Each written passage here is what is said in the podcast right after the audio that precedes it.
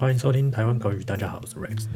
冬季奥运将在七月二十三号到八月八号期间举行，终于拖了一年之后，顺利在今年开始举行冬季东京奥运。那我们的奥运中华代表选手也都顺利抵达日本东京，准备备战。希望这次能拿到比较不错的成绩。那也看到一些有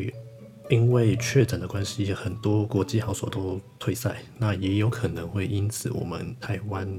不能说台湾，我们中华台北的奥运成绩可能会因此会比往年甚至比往年还要好很多。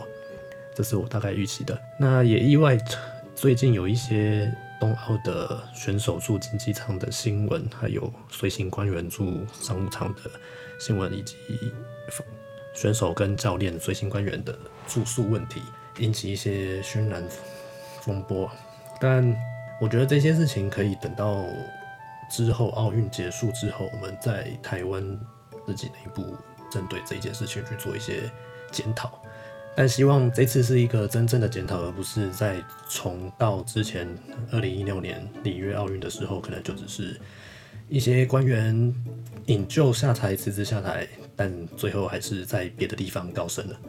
那体制内还是没有太大的变化，在高位的高官还是那些人，选手的训练环境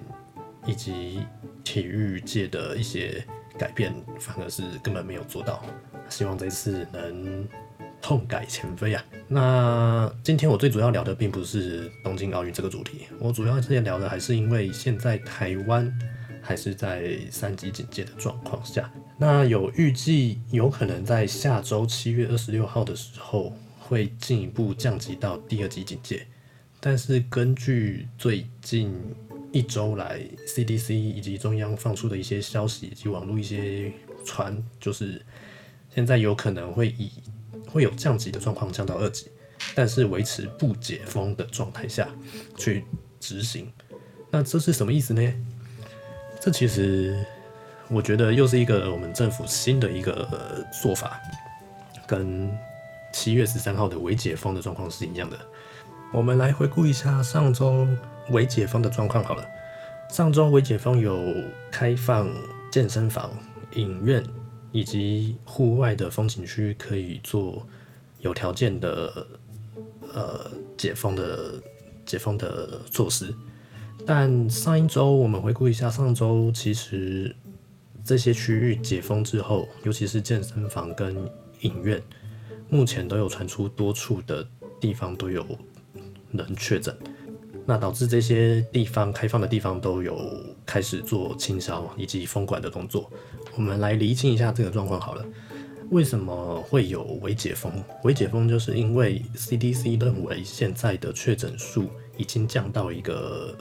相对比较小的数量，每天都是维持在十几例到二十几例的状况下，相较于一开始五月到六月的时候，每天都是破百例的状况下，其实这控制数其实还不错，所以他们认为说现在的。确诊状况已经获得有效的控制，再加上现在的疫苗施打率到目前为止已经破了全国市打率也破了二十五趴，所以他们认为说现在是可以有微解封的状况，那未来也有可能会有降级到第二级警戒，那也就是说室内五人、室外十人的状况有可能在下一周有望解除。但是以这一周目前中央 CDC 这边释出来的消息来看的话，其实他们是倾向于降级，但是不解封。那我们再回来回头来看，未解封的状况，大家都知道，那些有确诊的人并不会出来做一些放风的行为，放风的旅游，或是做一些娱乐的行为，因为他们都已经被呃我们的疫情指挥中心做控管。那会出来的消费，或是出来旅游的，或是做一些从事娱乐活动的人，应该都是所谓的我们认定的正常人，就是一般人没有症状。那没有症状下开放健身房、影院以及户外的活动，但却发生这么多地方都有确诊的数出现，那是不是就代表说，其实我们还有很多确诊黑数并没有被抓出来？什么是确诊黑数？确诊黑数就是目前还不被 CDC 认为是有症状的确诊的人，但是这些人他们也不知道他们有确诊，他们有可能是无症状，或是他们有去做快筛筛检、PCR 筛检，那导致这些人他们还是会认为说，诶，他们其实是安全的。那出来会做这样从事这样这些活动的人，应该也都是没有症状的、没有确诊的人。但是你仔细去思考一下，这样的人居然会在开放微解封之后，会出现一些确诊数出突然的暴增，也不是说暴增，可能突然就突然跑出来了。那为什么明明大家都是没有症状、没有确诊，但是会突然跑出来？这个就是我们所谓的确诊黑数。但开放之后，好像大家也不太，媒体也不太注重这一的这些事情，反而就是在针对一些。疫苗的施打状况以及购买采购买的疫苗状况去做追追问。那这一周也发生了，就是国产疫苗已经通过 C 食药署的 EUA 有紧急授权，可以去做生产疫苗的状况，但是还没有到解盲的结果出来，就可以去做疫苗生产。这个是不是也另一方面可以？让大家去思考一下，我们的国产疫苗的效力到底够不够？那可不可以跟我们现在持打的国外 A Z 或者是莫德纳这些疫苗去做混打？那它的成效会不会防疫抵抗力好不好？这个是有待大家去追踪的。那另外，我主要是想讲的就是这一次有打算做降级不解封，降级不解封，就 C D C 来说。他会在这两天会公布一些指引，也就是说第三级会降，但是还是会沿用第三级的防疫措施规定。也就是说，一些呃室内五人、室外十人的状况还是会出现。那外出还是要戴口罩，这不用说。那各地方也不开放，餐厅也不开放内用。那这样会，我觉得这样会比上一周的未解封的状况，可能确诊数会有短期会飙高。为什么呢？因为就像我刚刚讲的，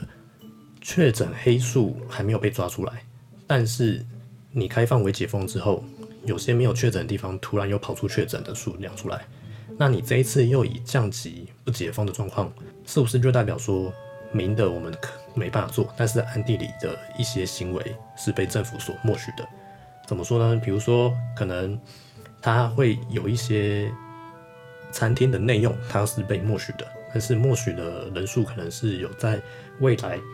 政府它规定的人数之内，嗯，它可以睁一只眼闭一只眼，以及一些目前大家的所认为说家庭跟办公室的规定是不一样的。办公室你可以维持很很多人在里面办公，超过十人以上，但是你家庭就禁止，或是你的亲朋好友室内就禁止有超过五人以上的群聚。那现在以这样子降级不解封的状况下，他可以默许家庭或是亲朋好友在室内可能会有这样的行为，他是可以允许的。那也不太可能会因此这样受罚。那这样的状况下，我觉得在疫苗的施打率还没有提升到五成的状况下，你允许这样的降级不解封的行为，也有可能会导致目前的短期确诊数会拉高。但是我觉得，社会大众也不用太过于去担心，说，哎，确诊数拉高之后会不会有再回去第三级的状况？以目前这样的 CDC 的态度的话，我们来看，应该是不会再回到第三级了。它会一直到今年，可能都还是维持在第二级警戒，但是它的措施会是逐步的下放，确诊数可能短期拉高，但是因为施打率提高，那一些。第二季，第一季已经打过了，第二季可能在第第二季疫苗可能会在接下来十月可能有望打到八九十月有望打到，打到以后它的防御率要提高，防疫防疫力提高，那这些确诊数就有望被下降。那之前国外的状况是，尤其是我们看对岸好了，对岸是最严重的状况下，虽然他们的确诊数一直在 WHO 上面是看不太出来。我们看到的只是官方愿意公布的确诊数，但是我们可以看到，去年的时候，中国的防疫专家他们就有提出，目前 COVID-19 有可能会是像我们目前的流感一样，会与人类社会共存。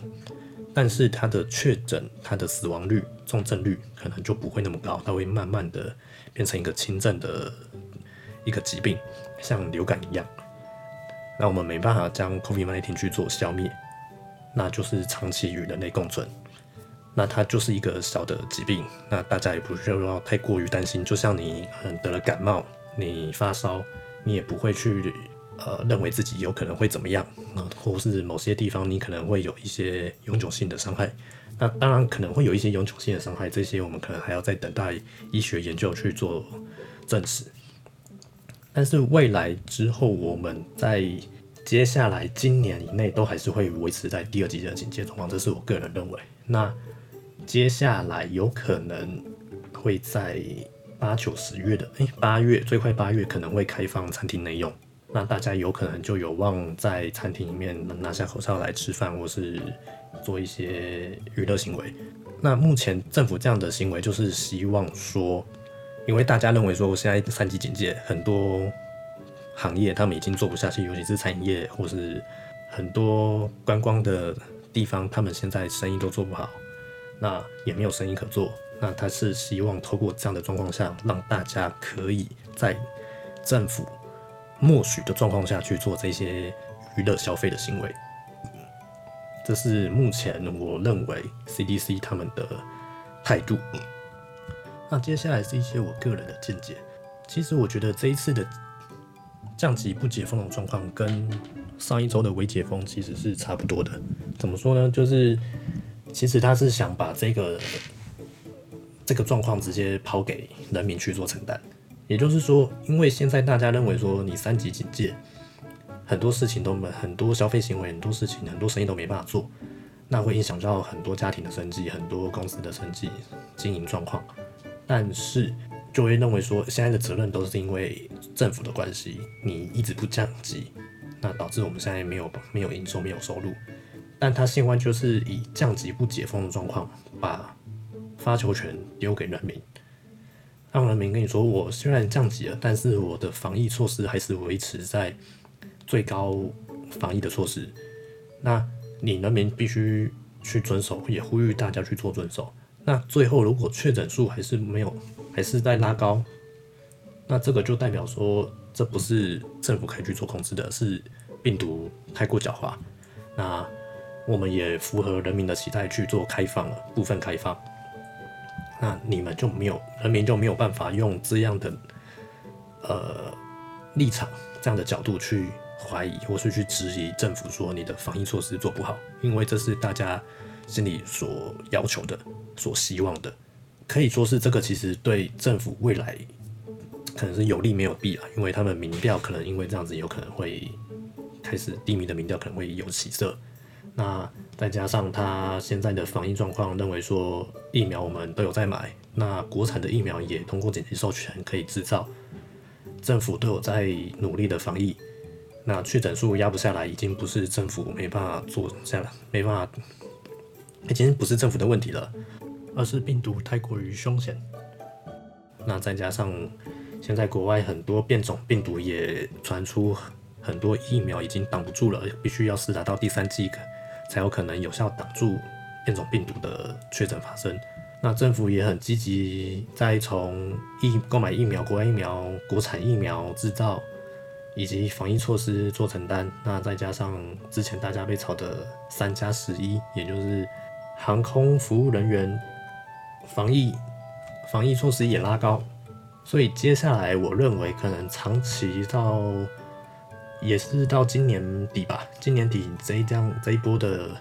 政府的民调可能会有望止跌回升，但是不会拉高到太多。那接下来就是要等到明年看，有可能明年一些一般人啊，十八岁以上到六十岁这中间的人，可能有机会会打到一些国外的疫苗跟国产疫苗，你可以去做选择。但我相信，目前台湾人对国产的信心可能不太高，应该都还是会选择 E Z 或是莫德纳或是 B N T 的疫苗。那政府目前努力扶植的国产疫苗，我觉得接下来大家可以去观察一下他们现在的疫苗的抵抗力如何，以及他们的股价可以去做这边去做观察。那最后我是想说，接下来可能会有很长时间会是以这样的状况在过生活。那如果假设你有想要去做一些从事娱乐消费的活动的话，你就是要去承担风险，承担会有这样确诊的风险。那你也要有承担的能力，而不是将确诊之后去怪罪很多人，比如说怪罪政府防疫不公啊，防疫防疫力道不够啊，那会导致我会确诊啊，然后整天哭天喊地的去要求政府给予你一些行业去做补助，你我觉得就不要像小孩子一样了，你要去做什么样的事情，你就要愿意承担风险。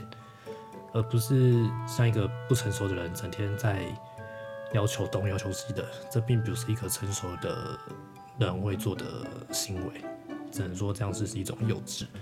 这个就跟投资投资是一样的，你要去阅读公开说明书。那投资当然有风险嘛，并不是每个人都是航海王，每个人都是钢铁人，可以在茫茫股海里面短短一年就可以获利十几倍。这个通常都是需要去经过一些深思熟虑去研究，你才有办法达到这样的获利状况。那防疫的态度也是一样。那我希望大家是必须要有理性去看待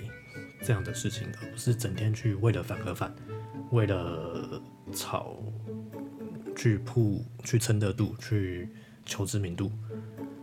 那整天在网络当算命，这样子对自己。并没有所成长，你反而只是增加这社会的冲突。啊，整天一哭二闹三上优雅，对这个社会为并没有太大的帮助。那你能得到是什么？你只是一时逞口舌之快嘛，对不对？那目前这是我今天想要讲的。想要跟我做讨论的，可以到我的粉丝团搜寻台湾国语，或是 IG 上面都可以查到。欢迎留言告诉我。那我们下周再见，拜拜。